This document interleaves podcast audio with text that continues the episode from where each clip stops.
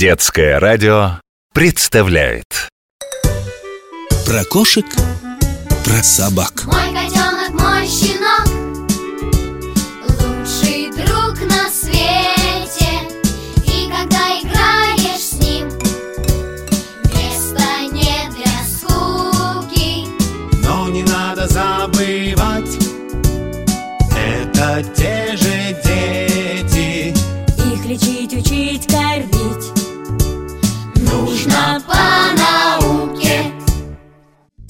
Привет, дружок! Я доктор Добряков. Вот уже много лет я изучаю и лечу животных, а теперь рассказываю тебе о них разные интересные истории. Помнишь, мы уже говорили о том, что все породы собак произошли от диких волков. Конечно, это было сотни тысяч лет назад, и за это время сформировалось совершенно иное животное, ему даже дали имя Канис фамилиарис, собака одомашненная. А вот теперь давай-ка разберемся, насколько это разные звери. Мне, как доктору, приходилось лечить и собак, и волков. Ну, последних, конечно, реже. И поверь, они совершенно иные и на ощупь, и по запаху. Дикий собрат намного сильнее своей одомашненной родственницы.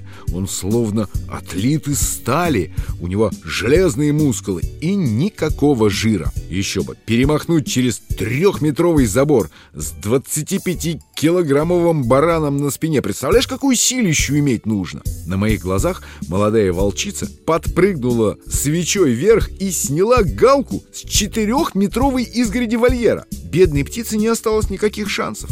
Нападает волк тоже не так, как собака. Та порычит, предупредит, клыки покажет, шерсть дыбом поднимет на загривке. А волк... Ну, я как раз недавно наблюдал, как он действует. Ничего не выражающий, совершенно отсутствующий взгляд куда-то вдаль серо-голубых глаз. Я бы сказал, даже рассеянный. И вдруг клац, резкий выпад в сторону, и зубища сомкнулись, как капкан. Ни один, даже самый здоровенный кобель не одолеет один на один матерого волка.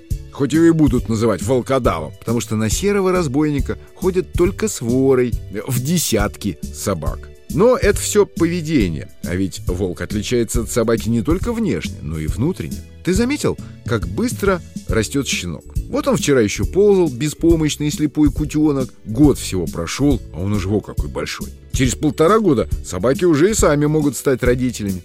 А волчонок даст потомство не раньше, чем через три года. Видишь, почти в три раза медленнее, чем собака взрослеет волк. Есть у дикой родни собак и свои особенности поведения. Я бы даже сказал, свой кодекс чести. Любой охотник знает, что если ты набрел в лесу на волчье логово, то можешь делать с волчатами все, что угодно, совершенно не опасаясь, что родители кинутся защищать потомство. Они будут внимательно следить из-за кустов, как их детишек покидали в мешок и унесли, и даже не пойдут следом. А теперь подумай, почему они так себя ведут? Ведь это по большому счету разумно. Пусть унесут, даже убьют волчат. Еще неизвестно, что бы из них выросло. Зато взрослые звери живы-здоровы. Они уйдут, обустроят новые логово, и будут у них новые волчата. Таким образом, не оскудеет волчий род. А представь, бросились бы они на защиту и перестреляли бы их всех. Еще одна особенность, которой трудно найти объяснение, это флажки.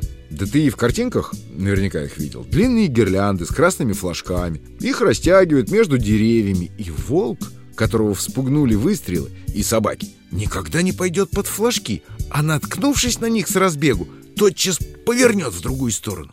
Этой уловкой охотники пользовались не одну сотню лет. Но, наконец-то, я стал слышать приятные известия, что то там, то здесь очередной волк все-таки поборол себя, свой генетический страх перед красными флажками и, пригнувшись, проскочил под роковой гирляндой и ушел от погони. Значит, пошли-таки под флажки волки. Не прошло и двух веков, как сообразили, и пошли. Ты спросишь, почему я с радостью об этом узнал?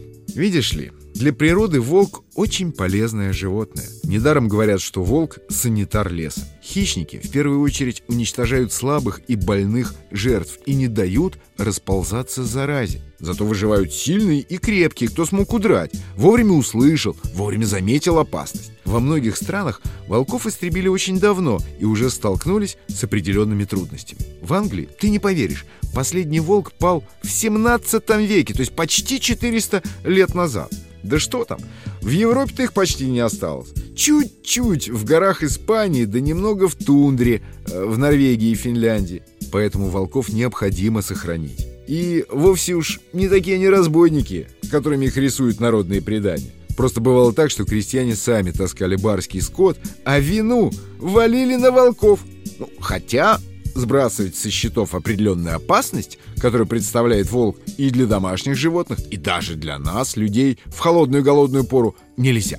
Но об этом мы еще с тобой поговорим поподробнее в другой раз. Договорились? Ну тогда пока. До встречи. Про кошек, про собак.